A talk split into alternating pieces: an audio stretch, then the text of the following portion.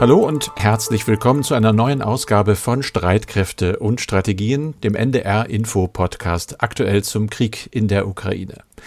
Der nun wirklich eine Zeitenwende markiert und weltweit wohl auch den Beginn einer hybriden Form des Kalten Krieges. Also eine neue Kraftprobe der Systeme, die doch eigentlich längst hätte entschieden sein sollen. Es ist ein böser Rückschlag für uns alle, auch für den amerikanischen Politikwissenschaftler Francis Fukuyama. Der hatte 1992 nach dem alten Kalten Krieg im Buch Das Ende der Geschichte die These vom weltweiten Sieg der liberalen Demokratien vertreten und bereits eine Woche nach Beginn des Ukraine-Krieges die Niederlage Russlands und damit auch das Ende von Putins Herrschaft für wahrscheinlich erklärt. Es gibt nach wie vor Leute, die das bezweifeln, ebenso wie diese systembedingte Überlegenheit des Westens. Leute, denen ich gebe es zu, wie mir auch, schon mal düstere Gedanken kommen angesichts der Wucht und der Brutalität des augenscheinlich Bösen. Fukuyama schreibt dazu jetzt in der US-Zeitschrift Atlantic. Zitat in den letzten zehn Jahren wurde die Weltpolitik stark von scheinbar starken Staaten geprägt, deren Führer nicht durch Gesetze oder verfassungsrechtliche Kontrollmechanismen eingeschränkt sind. Russland und China haben beide argumentiert, dass sich die liberale Demokratie langfristig im Niedergang befindet und dass ihre Art von muskulöser autoritärer Regierung in der Lage ist, entschlossen zu handeln und Dinge zu erledigen, während ihre demokratischen Rivalen debattieren, schwanken und ihre Versprechen nicht einhalten in diesem Podcast geht es um die Frage, wie stark ist zum Beispiel unsere deutsche Regierung, der ja oft genau dieses Schwanken vorgeworfen wird, reden und dann nichts oder zu wenig machen.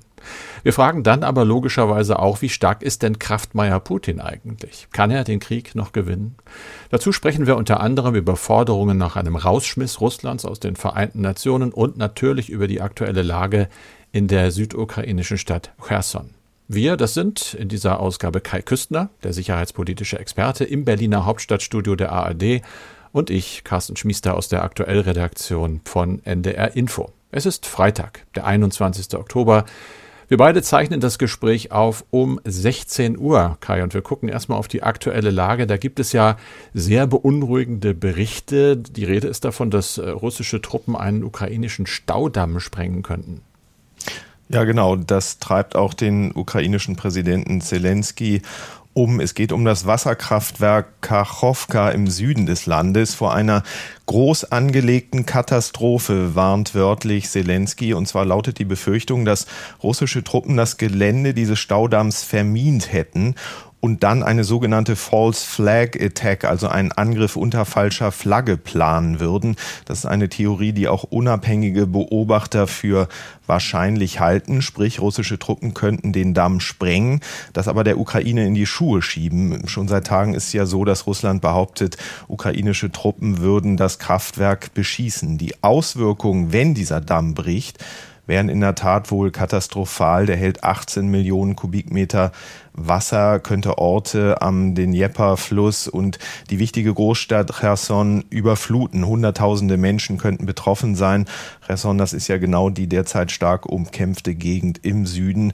Und die Befürchtung lautet, dass wenn die russischen Truppen sich zurückgezogen haben, sie buchstäblich in einer nach uns die Sinnfluttaktik diese Gegend dann fluten könnten. Jetzt hast du Cherson gerade angesprochen. Wie ist denn im Moment dort die militärische Lage? Na, dass es dort extreme Probleme gibt, das hatte die russische Seite ja schon eingeräumt. Jetzt ist sie seit Tagen dabei, die Gegend zu evakuieren. Sie bringt Menschen aus dem Gebiet Cherson weg, wie sie sagen, um sie vor einem ukrainischen Angriff zu schützen. Nun gibt es aber auch Berichte, dass die russische Armee diese Menschen an einer entscheidenden Brücke, der Antonivka-Brücke nach Cherson, als Schutzschilde benutzt, missbraucht, um auch parallel Gerät und Militärtechnik und Munition in Sicherheit zu bringen und dies alles vor ukrainischem Beschuss zu schützen. Also es sieht eindeutig so aus, als würde Russland sich auf die Ostseite dieses Flusses zurückziehen. Das wäre, wenn dieses Gebiet ähm, westlich des Dnjepr von der Ukraine befreit wird, ein gewaltiger Erfolg erneut. Aber Russland scheint denselben Fehler wie im Norden nicht noch einmal machen zu wollen, indem es nämlich entscheidendes Gerät, Panzer in großer Zahl etwa zurücklässt und diese dann der Ukraine in die Hände fällt. Jetzt müssen wir sehen, inwieweit das gelingt. Ansonsten ist das ganze Land betreffend ja offensichtlich, dass Russland seine Niederlagen auf dem Schlachtfeld dadurch auszugleichen versucht, wirklich in Anführungszeichen auszugleichen versucht und auch zu kaschieren versucht, dass es ähm, eben zivile Ziele jetzt angreift und vor allem wichtige zivile Infrastruktur zerstört mit Raketen und Drohnen, also Kraftwerke und so weiter. Diese Taktik setzt Moskau offenbar massiv fort und wie das Weiße Haus erklärt hat, seien ja iranische Techniker auf der Krim, um Russland ähm, an iranischen Drohnen tatsächlich auszubilden, in diese Technik nahezubringen es ist offenbar tatsächlich das Ziel, wenn man militärisch nicht gewinnen kann, die Energieversorgung der Ukraine vor dem bevorstehenden kalten Winter in die Knie zu zwingen. Wir bleiben, Carsten, noch ein bisschen bei einem anderen zivilen Thema. Wir haben ja in diesem Podcast mhm. lange nicht mehr über ukrainisches Getreide gesprochen. Die von der Türkei und den Vereinten Nationen vermittelte Vereinbarung über Exporte aus drei ukrainischen Häfen über das Schwarze Meer war im Juli auf 120 Tage befristet geschlossen worden. Jetzt verhandeln aktuell in Moskau UN-Vertreter mit dem Kreml über eine Verlängerung. Bisher sind rund sechs Millionen Tonnen landwirtschaftliche Produkte auf diese Weise verschifft worden. Aber Russland hat offenbar auch einen eigenen Weg gefunden, aus ukrainischem Getreide Geld zu machen. Carsten, das haben NDR-Recherchen ergeben. Worum geht es hm. da genau? Da geht es um sehr, sehr viel Getreide. Also wenn wir gerade festgestellt haben, sechs Millionen Tonnen, jetzt sage ich mal legal, laut Abkommen exportiert, äh, ist jetzt die Ausfuhr von 1,8 Millionen Tonnen im Gespräch. Das haben zumindest äh, die Recherchen ergeben. Dort sind Schiffsdaten, Satellitenbilder ausgewertet worden, russische Dokumente auch. Und nach dieser Recherche sind schon jetzt über eine Million Tonnen über Seehäfen und zwar der annektierten Krim-Halbinsel verschifft worden, heißt es in diesem Bericht. Russland, heißt es weiter, könne mit diesen illegalen Ausfuhren bei den aktuellen Weltmarktpreisen rund 600 Millionen US-Dollar erwirtschaften. Das ginge natürlich in die Kriegskasse. Die Kollegen äh, haben Experten befragt, wie schätzt ihr das ein, was da passiert? Und da ist die klare Aussage, das ist wahrscheinlich doch tatsächlich ein Bruch des Völkerrechtes. Diesen NDR-Recherchen zufolge haben seit Kriegsbeginn, also Ende Februar, rund 20 Schiffe den Hafen Sevastopol auf der Krim verlassen, mit Weizen beladen, mit anderem Getreide. Zielorte demnach Syrien, irgendwo Häfen, in Russland aber auch und in der Türkei. Man hat Agrarunternehmer befragt, also auch Bauern äh, in der Ukraine. Was ist da eigentlich bei euch passiert? Da hieß es denn, dass Russland äh, das Getreide durchaus einfach beschlagnimmt, wenn Bauern auf der Flucht äh, ja, ihre Höfe zurücklassen. Andere Bauern seien aber auch schlicht enteignet worden oder gezwungen worden, ihr Getreide zu Billigstpreisen zu verkaufen. Allesamt nach Einschätzung von Experten illegal. Und wie es im Journalismus so üblich ist, immer auch die andere Seite hören. Es gab eine Anfrage an die russische Botschaft, von dort auch eine Antwort und die hieß, es sei unstrittig, Zitat, dass die russische Föderation nicht nur den Eigenbedarf an Getreide deckt, sondern auch Exportanfragen aus allen Teilen der Welt entspricht.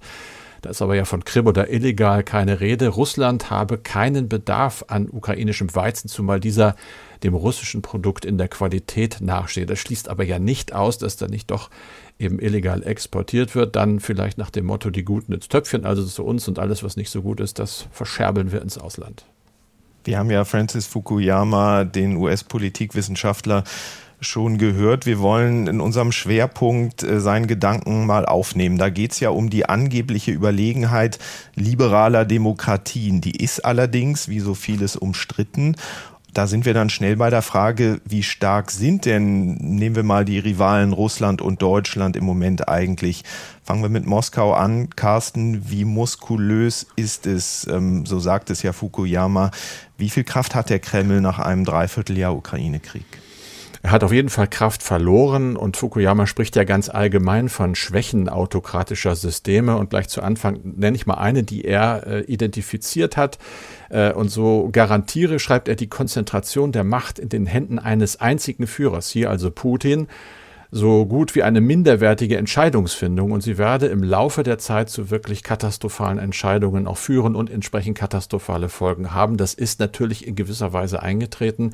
Militärisch würde ich sagen, ist Putin als der Oberkommandierende, der sich ja auch zunehmend selber in die Operationen eingemischt hat, in Entscheidungen eingemischt hat. Militärisch ist er lange angeschlagen. Initial die Kiew-Operation, der Versuch, die Hauptstadt zu nehmen, die Regierung äh, ja auszutauschen gegen eine Marionettenregierung, völlig gescheitert. Es gab dann die ukrainische Offensive im Nordosten, schwere Verluste, du hast es angesprochen, auch viel Material. Jetzt äh, ist Russland im Süden unter Druck, Cherson auch angesprochen.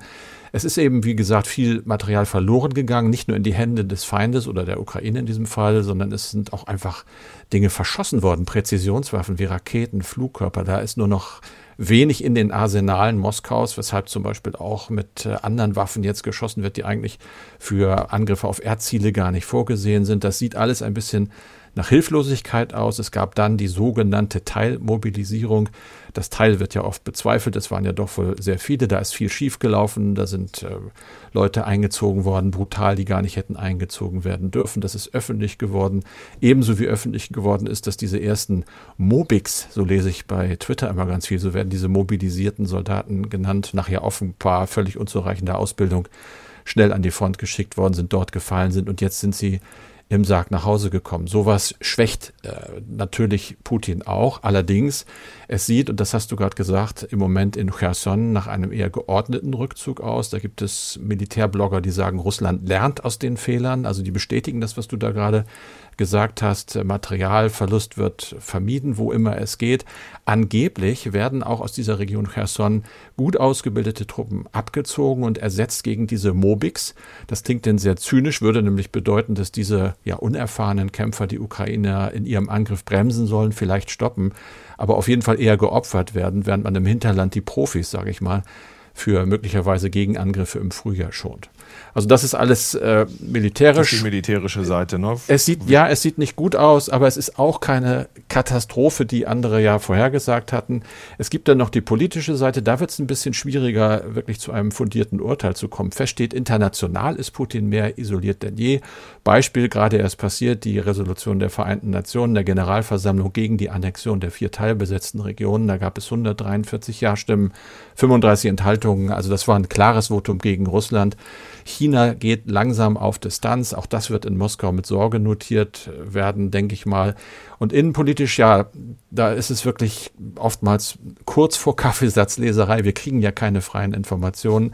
Es gibt keine Umfragen, die man da mal nehmen könnte. Was wir sehen, ist, dass im staatlichen Fernsehen und auch in dieser ominösen Militärblogger-Szene nicht nur länger noch Hurra geschrien wird. Da gibt es auch Angriffe, Kritik an den Umständen, allerdings Kritik weniger an Putin, sondern mehr am Militär allgemein ist, glaube ich, die Einschätzung, dass auch in der russischen Elite es Zweifel an der Gewinnbarkeit des Krieges gibt, aber es traut sich noch niemand, das auszusprechen, geschweige denn Kritik an Putin selbst zu üben, denn der hat halt ein extrem autoritäres und auf Druck basierendes System selbst in engeren Kreisen etabliert und sein Sturz wird in den vielen Artikeln, die ich seit Tagen lese, nirgends ernsthaft erwartet. Auch das muss man eben sagen und das hören wir von Korrespondenten auch, weil die Bevölkerung in Russland mehrheitlich wohl immer noch entweder für den Krieg ist oder einfach wegguckt. Also da ist auch kein Revolutionspotenzial vorhanden und damit kommen wir zu Fukuyama nochmal wieder. Der hat nämlich gesagt, als Schwäche das Fehlen öffentlicher Diskussionen und jeglicher Rechenschaftsmechanismen in solchen Staaten wie Russland bedeute aber eben auch, dass die Unterstützung der Führer oberflächlich sei und jederzeit erodieren könne. Nur das ist ähnlich, denke ich mal, wie mit einem Vulkanausbruch. Wir sehen da Zeichen, aber wir können nichts genaueres vorhersagen. In etwa hat sich äh, Bundeskanzler Scholz dazu ja auch jetzt gerade bei seiner Regierungserklärung geäußert. Der hatte nämlich auch das Thema, wer ist eigentlich stärker, die da oder wir? In einer Autokratie wie Russland ist das Ziel größtmögliche Uniformität. Kreativität und Widerspruch werden bestraft. Mutige Oppositionelle verschwinden auf Jahre in Gefängnissen oder werden ins Exil gezwungen. In Demokratien wie unserer aber liefern unsere Debatten, liefern freie Medien und öffentliche Kritik immer wieder Anstöße für Veränderung und den Fortschritt. Darin liegt die Stärke offener Gesellschaften, darin liegt die Kraft der Demokratie. Aber er hatte zumindest ein paar harte Tage selber mit den angeblichen Stärken der Demokratie zu kämpfen. Es gibt viel Kritik an seinem Machtwort, es gibt Kritik an seiner, wie Gegner sagen, zögerlichen äh, ja, Haltung im Ukraine-Krieg. Auch jetzt äh, mit Frankreich, glaube ich, Probleme. Also du sitzt in Berlin, hast dein Ohr direkt dran. Das war nicht gerade die Woche des Kanzlers, oder? Nee, war sie überhaupt nicht. Wir hatten Anfang der Woche das Machtwort von Olaf Scholz in Sachen Atomkraftwerk, Laufzeiten, weil sich ja FDP und Grüne über Wochen nicht einigen konnten. Olaf Scholz hat zu einem Instrument gegriffen, das man als, um mal ein Wort von ihm selbst zu benutzen, Bazooka, glaube ich, bezeichnen kann. Er hat von seiner Richtlinienkompetenz Gebrauch gemacht, wie es offiziell heißt Dann förderte der EU-Gipfel zutage, wie zerstritten man über einen Preisdeckel beim Energieeinkauf in Europa eigentlich ist, wie unzufrieden einige in der EU auch nach wie vor mit diesen deutschen Doppelwumms, also dem 200 Milliarden Entlastungspaket sind. Und dann sind, äh, du hast es angedeutet, offen zutage getreten, spätestens in Brüssel ähm, Zerwürfnisse im deutsch-französischen Verhältnis mit Frankreichs Staatspräsident Macron. Der hat bei seiner Ankunft in Brüssel bei diesem Gipfel Deutschland davor gewarnt, sich zu isolieren in Europa, klagte, dass Deutschland sich nicht mit seinen Partnern absprechen würde. Ein völlig außergewöhnlicher Vorgang, so eine Ansage äh, zu machen bei diesem Gipfel an den wichtigsten Partner in Europa, an Deutschland gerichtet. Und dann gibt's ja schließlich auch noch die Recherche unserer Kollegen vom NDR und WDR, dass der Kanzler gegen den Willen von sechs seiner Minister und entgegen allen Warnungen sich dafür einsetzt, dass China mit einem Einkauf im Hafen Hamburg Zugriff auf kritische Infrastruktur in Deutschland bekommt. Also alles hochbrisante Fragen. Ich würde jetzt nicht sagen, hier gerät eine Demokratie gerade ins Wanken, aber es ist doch zumindest ein deutliches Ampelflackern, so würde ich es mal ausdrücken, zu spüren gewesen. Und es gibt europäische Gräben, die sich auftun mhm. in dieser wirklich existenziell wichtigen Zeit. Da ist ja gerade die Achse Berlin-Paris immer sehr, sehr wichtig. Gucken wir jetzt nochmal genauer auf den Bündnispartner Frankreich. Streit ist da, das lässt sich nicht bestreiten. Kam der einfach so aus dem Nichts? Nee, der hatte sich eigentlich angebahnt. Es läuft ja seit längerem aus französischer Sicht nicht so, wie es laufen sollte. Zum Beispiel beim gemeinsamen Kampfjet-Projekt FCAS. In Paris war man verstimmt, dass Deutschland den F-35-Jet in den USA einkaufen will und auch beim Raketenschutzschirm äh, die Franzosen offenbar übergeht. Ähm, beim Gaseinkaufdeckel ist man unterschiedlicher Meinung, um nur mal drei Themen anzureißen. Frankreich sperrte sich dafür dagegen, eine Energiepipeline, die sogenannte MidCat, Pipeline zwischen Spanien und Frankreich fertig zu bauen, wofür sich Bundeskanzler Scholz sehr eingesetzt hat, weil er sich darüber Gas nach Deutschland erhoffte. Jetzt hat man sich zwischen Portugal, Spanien, Frankreich über den Bau einer neuen Pipeline verständigt. Jedenfalls äh, führten diese deutsch-französischen Verstimmungen so weit, dass die ja für kommende Woche geplanten Regierungskonsultationen abgesagt wurden. Das ist schon bemerkenswert in diesen Zeiten, wo wegen der russischen Bedrohung der europäische Zusammenhalt ja allerorten beschworen und gepredigt wird. Und dieser Satz, dass wenn der deutsch-französische Motor in der EU stottert, da muss das ganze Fahrzeug Europa bald in, Repar in Reparatur, der ist ja nicht so ganz von der Hand zu weisen. Jetzt wird es zwar ein Treffen Scholz-Macron geben, aber das ist halt deutlich kleiner als ursprünglich mal geplant gewesen. Gucken wir nochmal in deine Heimat jetzt, nach Berlin. Zustand der Ampel, die flackert, hast du gesagt. Hat dieses Machtwort in Sachen Atomkraftwerke von Olaf Scholz äh, wirklich geschadet? Es gibt ja auch die Version, dass es ihm eher genützt haben könnte. Jetzt bin ich wieder bei der Bazooka, dass Olaf Scholz diesen ja wirklich gravierenden Schritt gegangen ist. Das war so ein bisschen das Zeichen, wir sind hier so zerstritten und verhakt in der Ampel, dass ich dieses ultimative aller Werkzeuge jetzt aus dem Kasten holen muss. Und er musste es auspacken, als äh, die selbsternannte Fortschrittskoalition ja noch kein Jahr im Amt war. Also in der Tat, in der SPD sagen jetzt viele, Scholz hat mal erklärt, wer bei mir Führung bestellt, der bekommt sie auch und genau das sei jetzt mhm. passiert.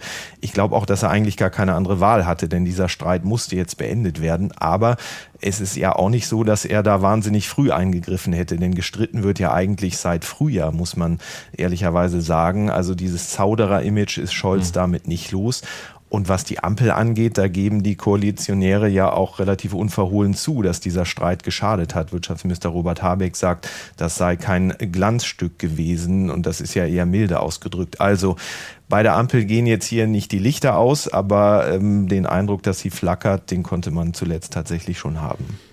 Und das ist natürlich nicht unbedingt das, was man in so einer existenziellen Krise von der Regierung des wirtschaftlich immerhin stärksten EU-Landes erwartet.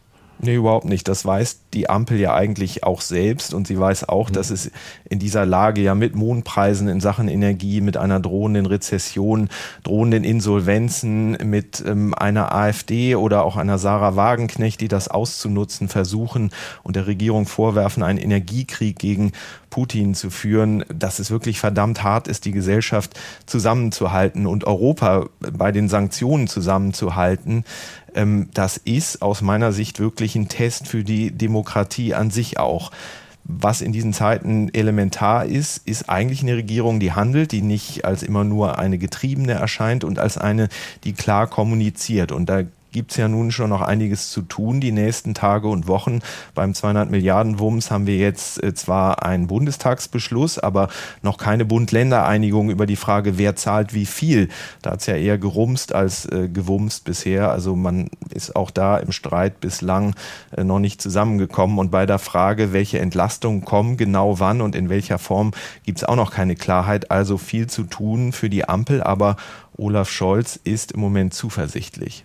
Putins Kriegskurs gegen die Ukraine und die gesamte freie Welt wird scheitern. Eigentlich ist er es schon längst. Die Ukraine, Deutschland und Europa aber werden gestärkt aus diesen Bewährungsproben hervorgehen, geeinter und unabhängiger als zuvor diese Regierungserklärung, in der Scholz das sagte, enthielt aus meiner Sicht übrigens, was jetzt konkrete Ankündigungen angeht, kaum Neues. Sieht man mal davon ab, dass ähm, bei dieser neuen EU-Ausbildungsmission für die ukrainischen Streitkräfte, die ja auch in Deutschland stattfinden soll, nun klar ist, dass 5000 Mann geschult werden sollen, also eine volle Brigade. Ansonsten, was Waffenlieferungen angeht, eigentlich keine neuen Ankündigungen. In der Kampfpanzerfrage gibt es nach allem, was wir hören, keine Bewegung. Ein Iris-T-Flugabwehrsystem ist in der Ukraine angekommen, aber die anderen versprochenen dürften wohl erst im neuen Jahr tatsächlich äh, zum Einsatz kommen. Ja, in einer Demokratie muss man natürlich, wenn man politisch was erreichen will, die Menschen mitnehmen. Kai, was die Frage nach dem Rückhalt, und das ist ja auch ein Zeichen der Stärke, für den außenpolitischen Kurs anbelangt, da gab es jetzt zuletzt ganz aufschlussreiche Umfragewerte. Kannst du das nochmal erläutern?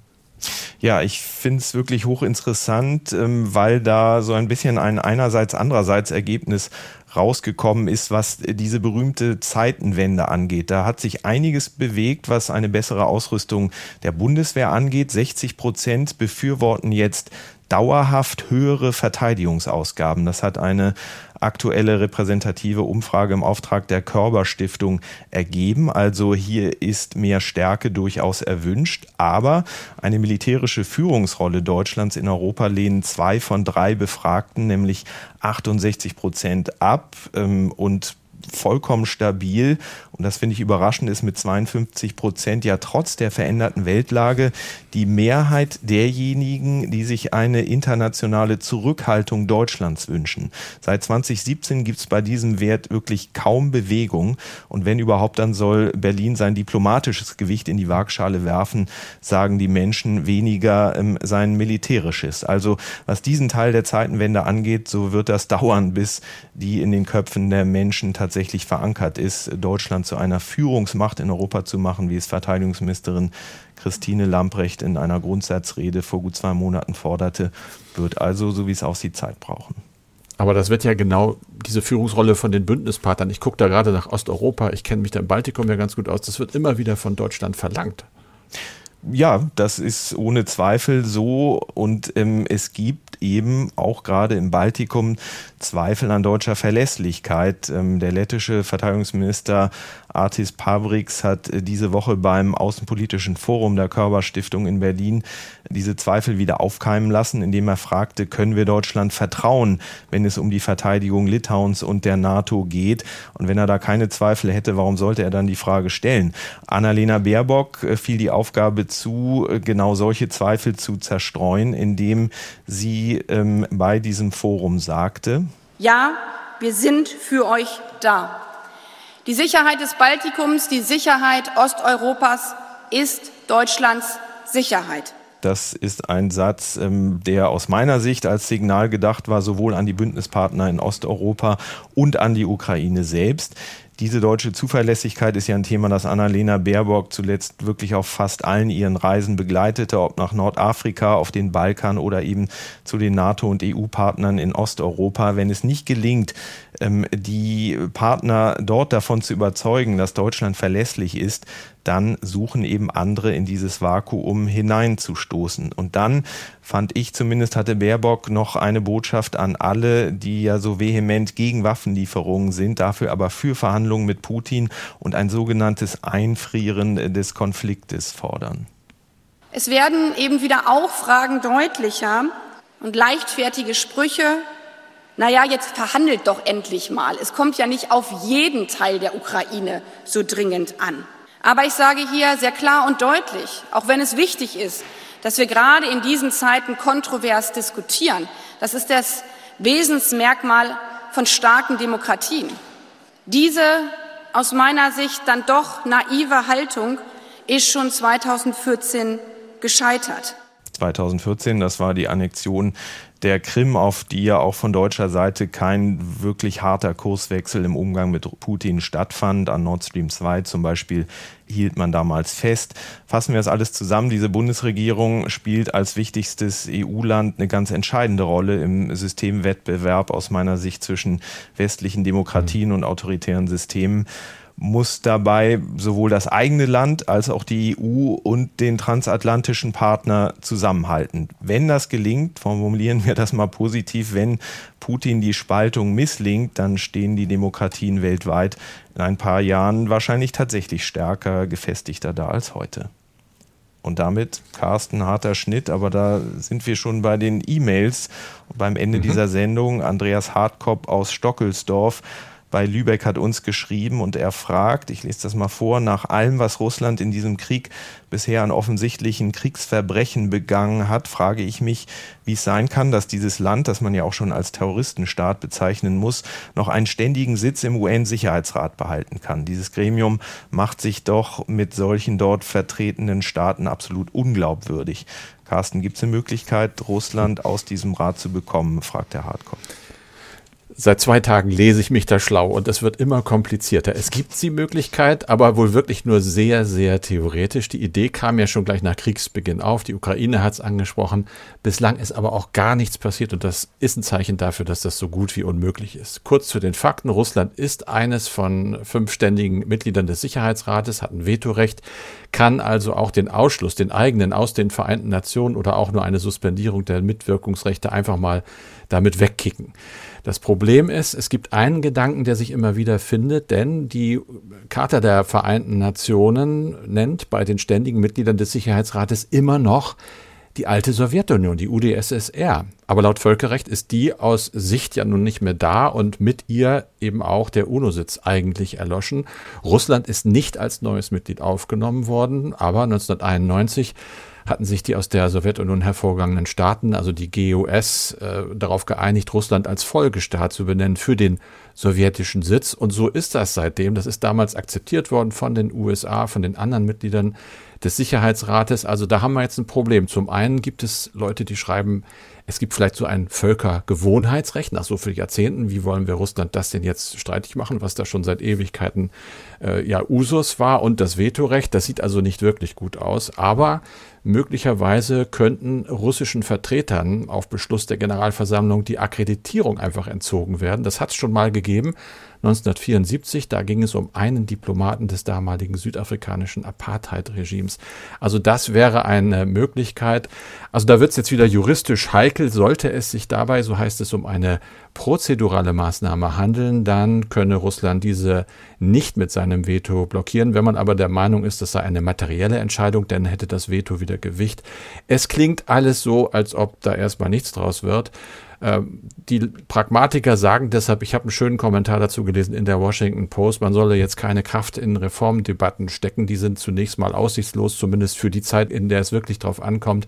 Man solle sich vielmehr auf das konzentrieren, was die Vereinten Nationen könnten und sie dort stärken, zum Beispiel Krisenintervention und sei es auch nur sozusagen vom Rand, zum Beispiel das Getreideabkommen, das mit ausgehandelt worden ist, Ukraine, Russland, wir hatten es in diesem Podcast, oder auch über die internationale Atomenergiebehörde da gibt es ja nach wie vor den Versuch, zwischen beiden Seiten zu vermitteln, was die Sicherheit des äh, Atomkraftwerks Saporischia angeht. Also die Pragmatiker sagen, lass uns das meiste rausholen, was drin ist in der UNO, auch wenn es nicht so viel ist, wie wir es gerne hätten.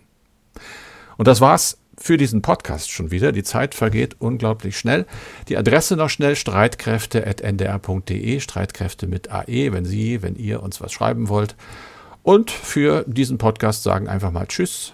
Kai Küstner. Und Carsten Schmiester.